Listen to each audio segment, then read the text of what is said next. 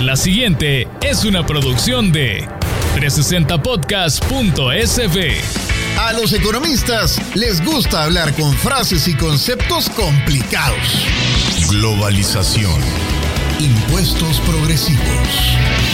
Política monetaria. Reservas monetarias internacionales. Hiperinflación. Utilidad marginal. Tasa de amortización.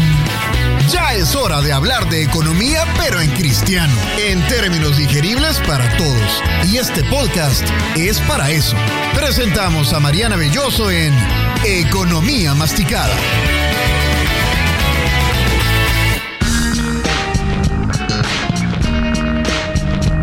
Bienvenidos a un nuevo programa de su podcast Economía Masticada. Soy Mariana Belloso y me encanta poder compartir este tiempo con ustedes. Les invito a que compartamos un aperitivo con el tema de hoy. Este día vamos a hablar de un tema que seguramente usted ha escuchado en los noticieros o ha leído en los periódicos, pero capaz no termina de comprender, y es el posible colapso del gigante chino Evergrande. Para que no se quede atrás y no se quede en las nubes cada vez que escuche este nombre. Hoy le voy a explicar qué es Evergrande, qué le ha pasado y cómo nos podría afectar si finalmente esta empresa llega a la quiebra. Empecemos.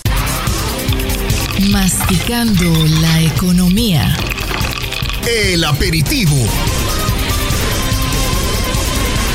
Evergrande es una de las inmobiliarias más grandes de China. Ha saltado a la fama en días recientes debido a que tiene una enorme deuda y tiene todavía problemas más grandes para poder pagarla. Imagínese usted deber 300 mil millones de dólares. Esa es la deuda que tiene la inmobiliaria Evergrande y ha empezado ya a vencérsele los plazos para poder pagar intereses sobre esta deuda. Para que nos hagamos una idea, 300 mil millones de dólares es el equivalente a 35 veces el presupuesto de El Salvador. Pero en la economía china esto equivale al 2% del Producto Interno Bruto, que también es una importante porción. Por eso es que se han despertado un montón de preocupaciones. Pero veamos primero qué es Evergrande. Evergrande es una empresa inmobiliaria que también tiene otro tipo de negocios. Fundada en 1996 llegó a ser una de las mayores compañías de China en la construcción y venta de viviendas. En China tienen unos 200 mil empleados y también han construido a la fecha unas 12 millones de viviendas. Pero siendo tan grande, ¿por qué ahora está en problemas? Bueno, Evergrande, como otras empresas, ha recurrido a la deuda para poder expandirse. ¿Qué significa esto?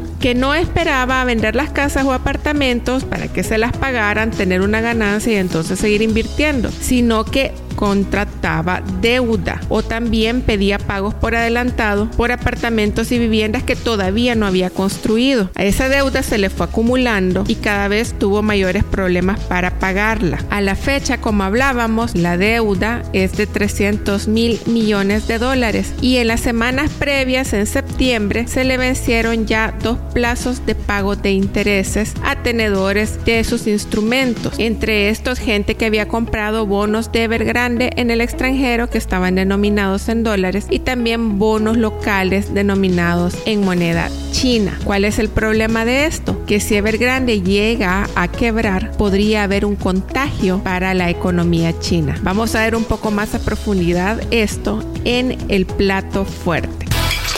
Masticando la economía. El plato fuerte.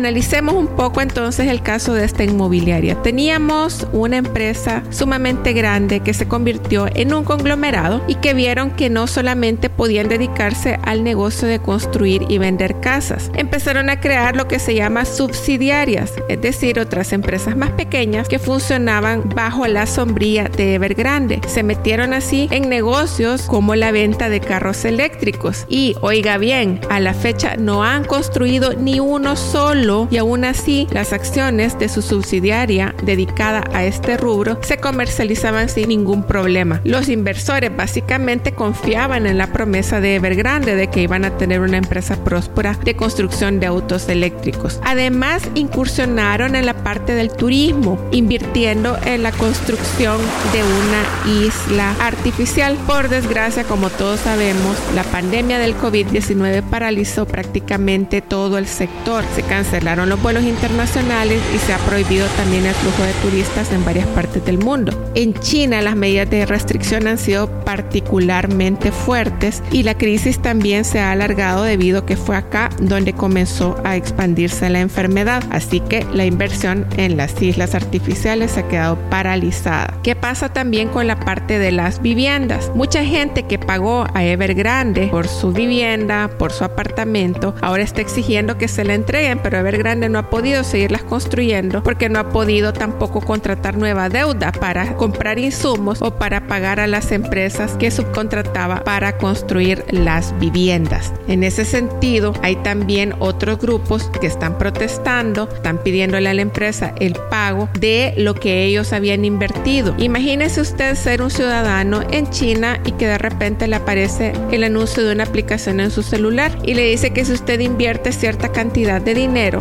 va a tener un retorno del 12%. Esto es bastante tentador, teniendo en cuenta que la mayoría de inversiones, por buenas que sean, el retorno ronda el 5%. Así que mucha gente se confió e invirtió en Evergrande a través de esta aplicación. El problema es que así como Evergrande no ha tenido dinero para seguir construyendo sus viviendas, para seguir comprando materiales, tampoco lo ha tenido para pagarles a estos inversores. Así que en China ha habido también bastantes protestas en contra de la compañía, no solo por la parte inmobiliaria, sino también por estos inversores locales. ¿A quiénes más les debe este conglomerado? Bueno, les debe a bancos chinos. De hecho, algunos de los bancos más grandes de China han anunciado que van a vender su participación accionaria en la empresa. ¿Qué va a pasar ahora? ¿Qué están haciendo? Bueno, hasta el momento en que grabamos este podcast, lo que había hecho Evergrande fue suspender la venta de sus acciones en la bolsa de Hong Kong.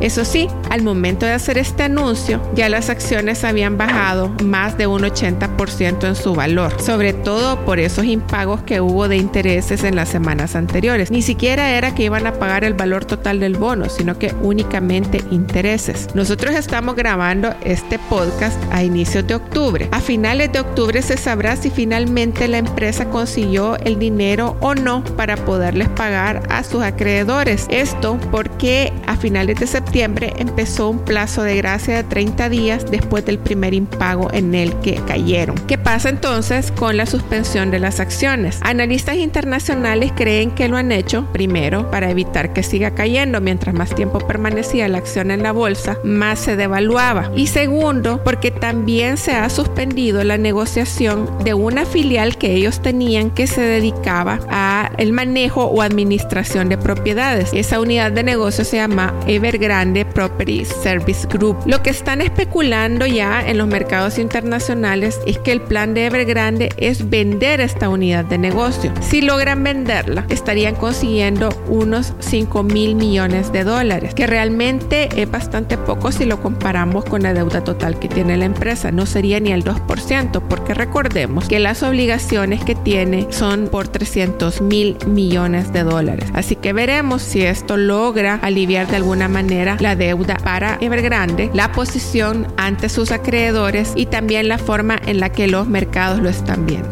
Vámonos entonces al postre. Masticando la economía. El dulcito. ¿Nos puede impactar una posible quiebra de Evergrande a los salvadoreños? En principio, la respuesta corta es no, pero no es tan sencillo. Si bien es cierto que las condiciones son diferentes a las que había cuando se dio la crisis internacional de 2008 que también tuvo como base la explosión de una burbuja financiera. Hay bastantes diferencias entre lo que pasó entonces y lo que ahora está sucediendo con Evergrande. Recordemos un poco lo que pasó en 2008. En 2008 reventó, como decíamos, una burbuja inmobiliaria en la que se había dado la práctica de que la gente que tenía hipotecas en sus casas las podía refinanciar, pero para refinanciar estas hipotecas, los bancos y otras empresas financieras, incluso algunas que no estaban reguladas, lo que hacían era empaquetar estas hipotecas o estas deudas y sobre estas deudas vender otro instrumento derivado, quiere decir un papel que estaba sostenido por la promesa de pago de la deuda original. Pero luego, no bastándoles con eso, estos instrumentos derivados había otras empresas que las volvían a empaquetar y sacaban un nuevo derivado. Y así no se sabe qué tan profundo llegó a hacer esto, pero finalmente en ese juego de empaquetar y empaquetar deudas hubo un momento en el que no se pudo sostener y estalló la crisis en 2008 en la que recordamos que hubo varios bancos al borde de la quiebra o en quiebra y a los que incluso el gobierno estadounidense tuvo que salir a rescatarlos. Pero mientras todo se arreglaba, ya la crisis se había expandido a nivel internacional. En El Salvador la empezamos a sentir de hecho en 2008 y se profundizó en 2009. Esta crisis internacional hizo que los bancos centrales tuvieran que bajar tasas de interés al dinero para poder abaratarlo e inyectarlo a la economía para tratar de rescatar la situación. Los efectos de la crisis en países como el nuestro se siguieron viendo por varios años y acá, por ejemplo, se habla de que cinco años después todavía no nos recuperábamos. Pero ¿cuál es la diferencia sobre lo que pasó en 2008 en Estados Unidos con la crisis inmobiliaria allá y lo que está pasando ahora en China con Evergrande? La principal diferencia es que no hay un problema sistémico, es decir, no es que todos los bancos ni todas las empresas inmobiliarias están con un problema similar. De hecho, la respuesta del gobierno chino ha sido cambiar las leyes y ponerse más estrictos para evitar que otras empresas actúen como Evergrande, que otras compañías recurran a deuda para poder expandirse sin antes tener un producto terminado, ya sean casas, apartamentos o autos eléctricos.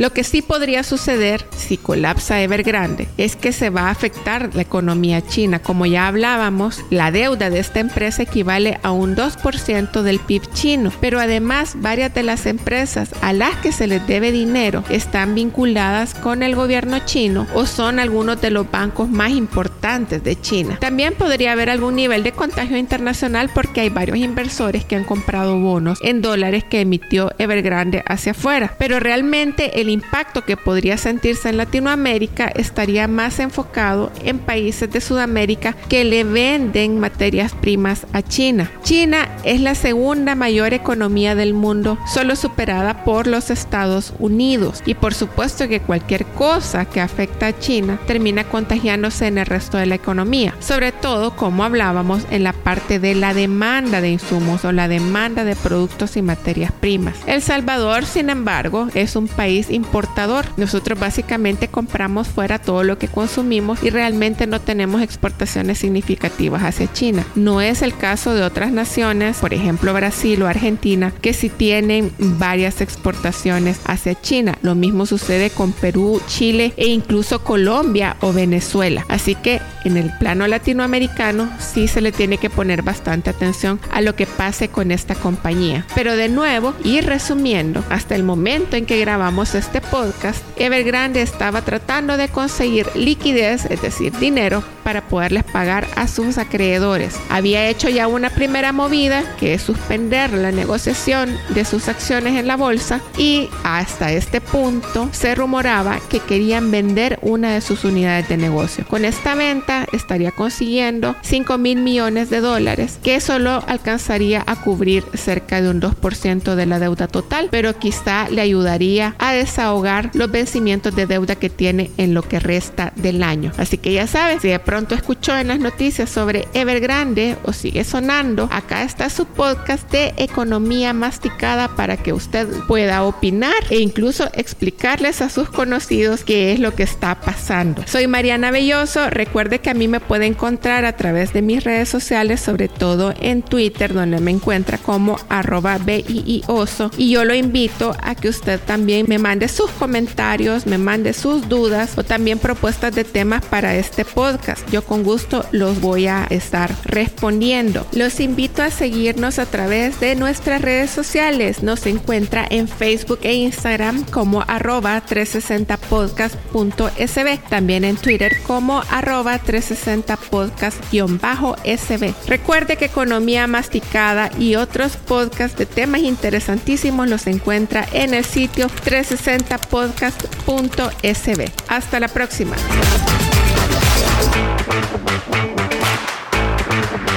Esta fue una producción de 360podcast.sb.